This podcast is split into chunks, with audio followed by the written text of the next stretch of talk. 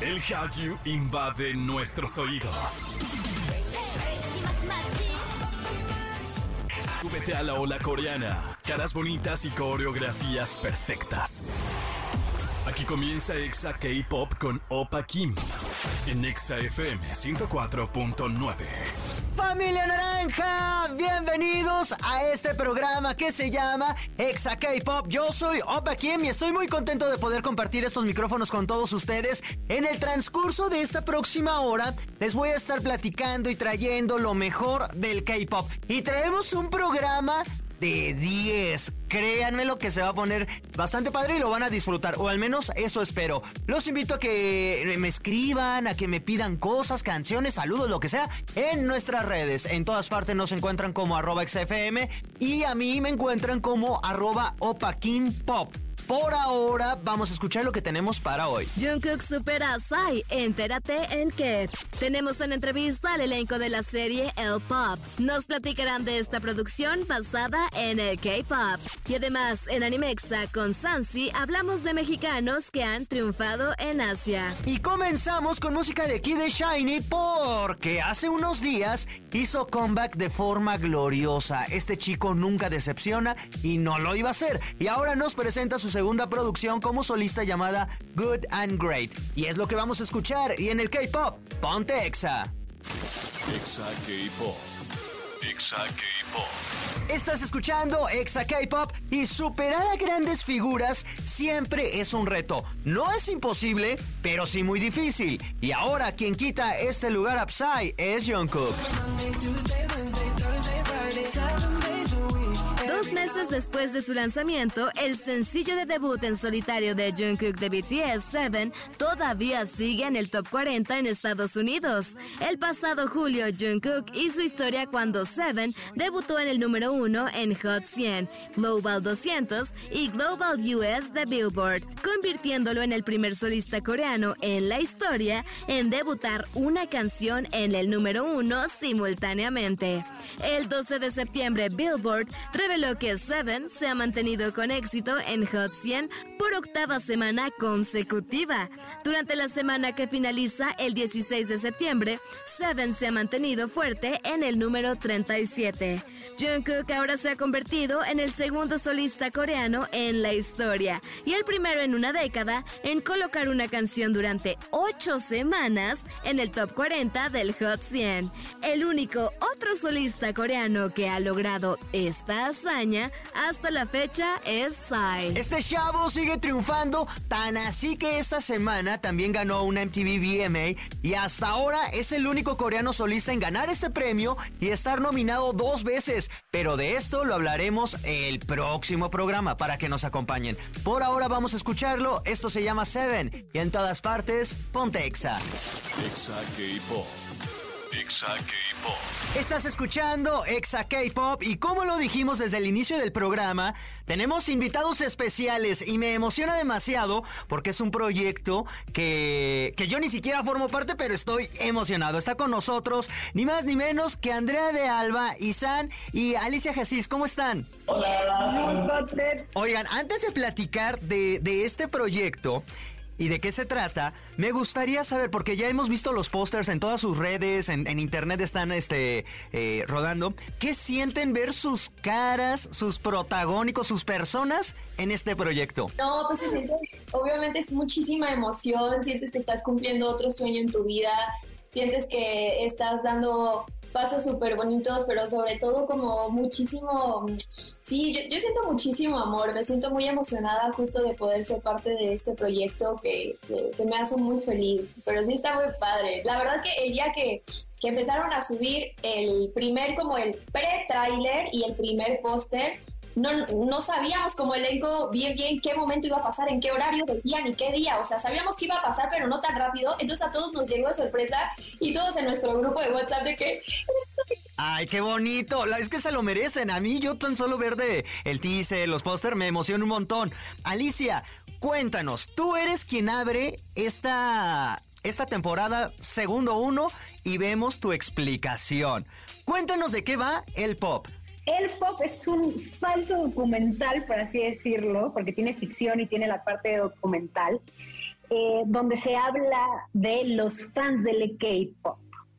Hablamos del K-pop, pero no hablamos de idols, tenemos nuestros propios idols en, en la historia, pero hablamos y representamos al fan y los dance covers y las competencias y la comida y explicamos eh, lo que es un poco más la cultura y esta ola coreana. Creo que somos, creo que hicimos una gran, una digna representación de lo que es y creo que los fans se van a sentir muy cómodos y muy felices con lo que es esta serie. Y los que no son fans van a conocer muchísimo de la cultura y en una de esas se hacen fans. Y estoy muy contenta además de compartirlo con Isan y con Andrea y con todo el cast que es maravilloso. Y además hicieron un trabajo espectacular. Para muchos de ellos es la primera vez que hacen una serie y están preciosos todos. Oye, eh, Alicia, tú empiezas y, y, tu rol es la hermana de, persona, de personaje que interpreta Andrea. Tú eres nuestra maestra. Eres, además de la hermana, eres la maestra realmente de que nos va explicando todo el proceso del K-pop. Y eso me pareció fenomenal porque, como lo dices, puede que alguien no sepa del género de la industria, pero tú no lo vas explicando. ¿Te fue difícil aprender todo lo que nos cuentas? me voy a contar una anécdota rapidísima. Cuando a mí me dan el, cuando yo llego al callback y me, y me explican un poco el personaje, yo había entendido que un poco mi personaje sí tenía interacciones a cuadro, pero que se iba convirtiendo en una voz en off que te iba contando la historia y, y dándote explicaciones, ¿no? Y de pronto me dicen, no, ¿sabes qué? Todo lo que dice voz en off, te lo vas a aprender y lo vas a decir a cuadro. este, no, feliz, estoy feliz. No, no fue difícil, la verdad es que una vez que te vas envolviendo en la cultura, pues ya, ya lo sabes, ¿no? O sea, yo ya sé eh, todos estos fans, eh, fan facts, eh, lo dije fatal, estos fun facts, este, pues no, no, no me fue complicado, la verdad, y había parte de un equipo detrás que lo estaba sosteniendo muy bien. Y que además, Andrea. San y Jin y Soyu, sí. Exacto, todos, casi todo el cast son super K-Poppers. Entonces me imagino que fue una reunión más que de, como de trabajo, como de amigos. Y San, platícanos de tu personaje en esta serie. Uy, este personaje. Se llama Chiwon, el personaje es. Y es una persona que está muy similar conmigo, o sea, le gusta mucho la gastronomía coreana. Y también tiene una cafetería, yo también tengo una cafetería, se llama Nova. Y también es, es un chico que es muy pasión y su personalidad no sé si es similar conmigo, pero hay varias cosas que están muy similares. Y además, en alguno de los capítulos, es que no quiero, no puedo decir de qué va, porque justo estamos invitando a toda la gente a que lo vea. Ya está próxima a estrenarse. Pero, Isan, yo sé que tú eres un gran bailarín. Y tienes varias escenas donde luego también ya se juntas el baile con el amor. ¿Cómo fue para ti? Este, la verdad, esta es mi primera serie que estoy participando también, primera vez que estoy haciendo protagonista. La verdad, todo lo que yo he hecho me ayudó mucho de producción, todo el elenco, como ejemplo baile, me ayudó mucho a Andrea, como todo el idioma español también me ayudó mucho, como Alicia, todos ellos. Este, estoy muy emocionado, estoy muy feliz. La verdad, alguna vez como me siento que es real lo que está pasando para mí ahorita. pero Sí, estoy muy feliz. No sé qué. Eh, quería hablar un poco más elegante, pero que no sé, palabras. Me traba, pero. No te preocupes. No te preocupes. Oye, Andrea, regresando contigo, tú eres la estrella, la protagonista, quien lleva toda esta historia. Actúas, bailas, no, desarrollas básicamente todo. ¿Ya sabías bailar antes de, de, de esta serie? Sí, yo lo primerito que hice en mi vida antes de caminar era bailar, yo creo, o sea, toda, mi vida me ha encantado el baile, eh, me he dedicado a eso desde chica, he trabajado bailando y entonces, este, sí, realmente ya cuando llegó el pop fue como de, ah, yo decía, me siento como pez en el agua porque realmente pues fue un disfrute de, Total, como tú decías hace rato, muchísimos del elenco somos K-Popers en la vida real, entonces terminábamos de trabajar y seguíamos eh, reuniéndonos y cotorreando de, todo eso porque pues sí, sí nos pasó mucho eso. Oigan, sé que en la, en, en, la, en la serie ya explican por qué es el pop. ¿Nos pueden decir aquí? ¿Está válido? ¿Por qué el pop? Y no K-pop como pensaríamos. Claro, yo creo que eso sí sería un gran spoiler porque creo que eso, eso lo vamos a saber hasta el tercer capítulo. Entonces creo que sí tendrá que ver la serie para que sepan de dónde sale el pop. Ajá. Oye, y ade- además me encanta porque los capítulos se van súper rápido. Creo que eso es una buena y una mala. La buena es que te Ya quedas bien clavado y en, te la puedes maratonear y es como, ah, ya se acabó. En tres horas, Literalmente, tres en horas. tres horas vas a terminar la primera temporada. Y, Sí. ¿Sabes qué me encantaría que estaba viendo? Digo, porque ya tuve la fortuna de ver los capítulos. eh, que creo que pueden hacer hasta gira. Ay, sí, sí, sí, sí. Nos que encantaría. sí. Oigan chicos, muchísimas gracias eh, por tomarse este tiempo para esta entrevista. Finalmente, recuérdenos, ¿cómo se llama la serie y a partir de cuándo y en dónde la podemos ver? ¿Cómo se llama, Isan? ¿Dónde, Andrea? En Disney Plus. ¿Cuándo, Alicia? 27 de septiembre. 27 de septiembre. Oigan, ya final, final. ¿Van a, ¿Van a estar todos los capítulos completos o van a subir uno cada semana? Todos. Todos. Por eso te digo, se van a subir los seis capítulos de la primera temporada en tres horas. Terminaron la primera temporada. Bueno, mi recomendación es que vean uno a la semana, porque si no, luego se van a quedar con ganas de querer más y ya no va a haber más. Oigan, chi- chicos, muchísimas gracias por esta entrevista. Por ahora vamos con música y en todas partes. Ponte Exa. Exa K-Pop. Exa K-Pop. Estás escuchando Exa K-Pop a través de la gran cadena naranja. Yo soy Opa Kim, agradeciendo que sigan con nosotros. Es el momento indicado para que nos sigan en redes sociales, arroba XFM y arroba Opa Kim Pop. Y como el día lo amerita, hoy vamos a hablar de mexicanos. Sí, y van a decir, ¿y qué tiene que ver con el K-Pop o con la cultura asiática? Pues ahí les va, ahí les va. Son mexicanos que triunfaron en el continente asiático. Hay dos y hay una estrella mexicana que ha de ser de las más famosas que ha dado este país. Y no solo famosas, talentosas. Pero que desafortunadamente no le pasó, no la pasó tan bien en Japón. Ahorita se los voy a contar. Vamos a empezar con los exitosos. Y el puesto número bueno, no, no es ranking. Una de las personas más exitosas que son mexicanas y que la están haciendo tremendamente bien en Japón es Iñaki Godoy. Ustedes se van a preguntar, ¿y él quién es? Pues él es el protagonista, él es el actor que le da vida a Luffy en One Piece, el live action, que acaba de salir hace unas semanas en Netflix y que es un tremendo éxito. Cabe señalar que Netflix ya había sacado otros live action de anime como Death Note y de otras producciones. La verdad es que habían recibido muchas eh, críticas negativas porque no, no les salía bien. Incluso de Cowboy Bebop del anime también hicieron un live action y tampoco les fue tan bien, la verdad. Pero con One Piece, que además un anime de más de mil capítulos, una historia que lleva años, años en verdad, décadas. Y lo logran hacer en ocho capítulos de una forma maravillosa. Y este personaje principal es un mexicano que además estuvo radicando en Japón para todavía...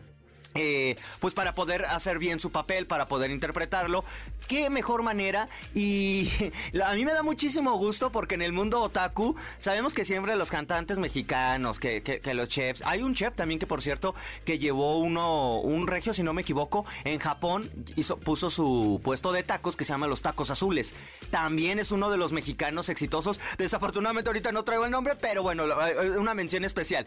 Pero en el caso de Iñaki, un otaku que además lo está haciendo en producción eh, extranjera, la verdad es que me hace muy, muy, muy feliz. Otro también de los grandes, gra- y además está muy joven, ¿eh? Hablando de ello, está súper chico. Otro también que es famosísimo, que es muy joven y que sigue triunfando en eh, él en Corea del Sur es Cristian Burgos. Ahí lo conocen porque ya lleva muchísimos años radicando en en cómo se llama, en Corea del Sur y precisamente su contenido es de noticias, contenido como de revista para programas coreanos. Él domina el coreano, entrevista a los idols más top y ha sido también MC, que es como mm, como maestro de ceremonias de grandes premiaciones coreanas. De hecho, él ha recibido este año, este año creo vino, tuvo un, un premio, una celebración que se lo dio Marcelo Ebrard. En 2018,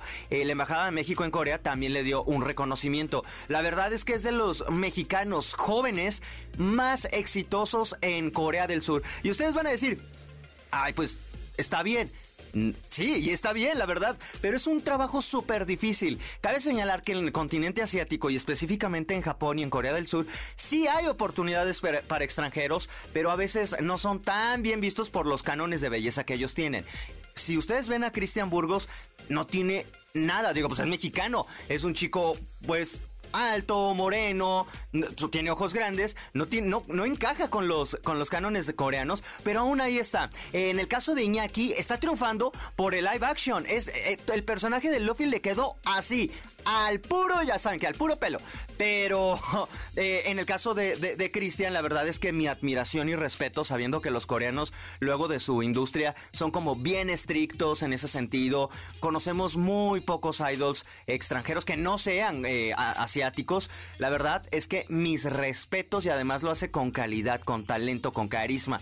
Cristian Burgos, uno de los famosos más eh, mexicanos más elogiados en el continente asiático. Y finalmente, esto antes no lo tenía preparado, pero ahorita me acordé cuando hablé de Iñaki. Eh, Guillermo del Toro también es uno de los mexicanos más conocidos en el continente asiático. Y ojo, a ver, aquí voy a hacer.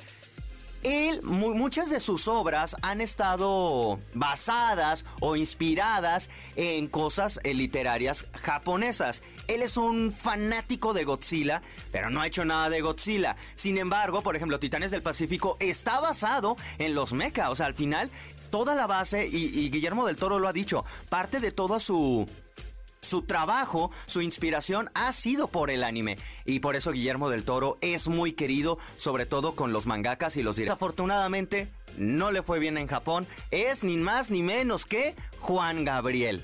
Sí, van a decir, ¿y cómo que mi Juanga en Japón? Pues sí, aunque no crean. Tengo un video donde lo explico ahí por si lo quieren ver luego en mis redes en arroba pop. Les voy a hacer un breve, un breve resumen. Resulta que por los años 80 Juan Gabriel pues ya era una estrella, o sea, sabemos la vida de Juan Gabriel. Todos los mexicanos, eh, es más, en los libros de historia creo que ya deberíamos de quitar a uno de los, de los símbolos para poner a Juan Gabriel o incluirlo también. En los años 80 Juan Gabriel ya era una estrella, pero habría eh, la, disquera en la que estaba quería hacerlo todavía más internacional. Y van a Japón, justamente uno de los países de primer mundo que está del otro lado del mundo, al menos de este continente, ¿no? Le hacen los arreglos de las canciones, Juan Gabriel las graba, aprende japonés, pero solo aprende el japonés de la letra de su canción, que si no me acuerdo la canción es No tengo dinero, se aprende la letra, lo hace muy bien, en verdad, escúchenla en, YouTube. Es más, es la canción que vamos a poner ahorita, nada más porque, para que sí, va que, mexicanos triunfando en, en, el continente asiático. Hacen la letra, la canción, todos los arreglos, por fin sale y ¡pum! El proyecto ahí se quedó. Nunca se supo si fue falta de promoción por parte de la disquera, por parte del artista. Ah, eh, este proyecto cabe señalar que, que, el mismo Juan Gabriel estaba muy emocionado de poder incursionar, porque hay otros artistas mexicanos que ya habían sido escuchados, pero en el caso de Juan Gabriel, siendo la estrella que es, el público japonés no supo apreciar a esta joya mexicana y le dieron la espalda y pues así solo sacó esa producción y así como inició ese sueño, ahí se acabó. Pasaron los años, existía nuevamente la posibilidad de que lo volviera, volviera a intentar, pero todos estos esfuerzos simplemente se quedaron seguramente eh, como una hoja en el escritorio de alguno de los jefes y no pasó absolutamente nada. Por ahora vamos a escuchar precisamente a mi Juanga Dorado, pero en su versión japonesa. O sea, es él cantando en japonés. Por ahora vamos con música y en todas partes. Ponte Exa. Exa K-Pop. Exa K-Pop. Y hemos llegado a la parte final de este programa, pero antes de decirles adiós, sí, quiero contarles algo. El próximo 14 de octubre, en la Ciudad de México, en el Parque Bicentenario, llega Multiverso Festival, Multiverso Colgate. Este festival que está impresionante. Hasta el día de hoy no hemos dicho el elenco pero ya hemos estado regalando boletos. Yo los invito a que escuchen toda nuestra, programación porque hemos estado regalando boletos y además les estamos diciendo dónde se encuentra el examóvil para que ustedes vayan y lo consigan. Saben que soy, no quiero ser alarmista, pero normalmente luego la gente deja todo al último y es como, ay, pues no sé, no, mejor luego los consigo ya cuando sepa quién viene. Ojo, lo único, no puedo decirles el elenco, la verdad, pero lo único que puedo decirles es que están en el mejor momento de conseguir esos boletos, porque una vez que digamos el elenco, esto se va a hacer una locura. No exagero. Se va a hacer un, un alboroto enorme de que, ¿por qué? ¿Dónde los consigo? ¿Dónde los gano? Y acuérdense, graben esto que estoy diciendo porque de mí se acuerdan. Yo por eso les recomiendo, busquen nuestro examóvil en las calles y participen con nuestros locutores. A continuación, Frida Sariñana, que también va a regalar boletos de multiverso. Por ahora, esto se ha acabado. A continuación, yo los dejo con música. Ellas son Les Seraphim con una de mis canciones favoritas, Ip Psych and the Bluebird's Wife. Cuídense mucho y yo los espero en el próximo programa. Añón.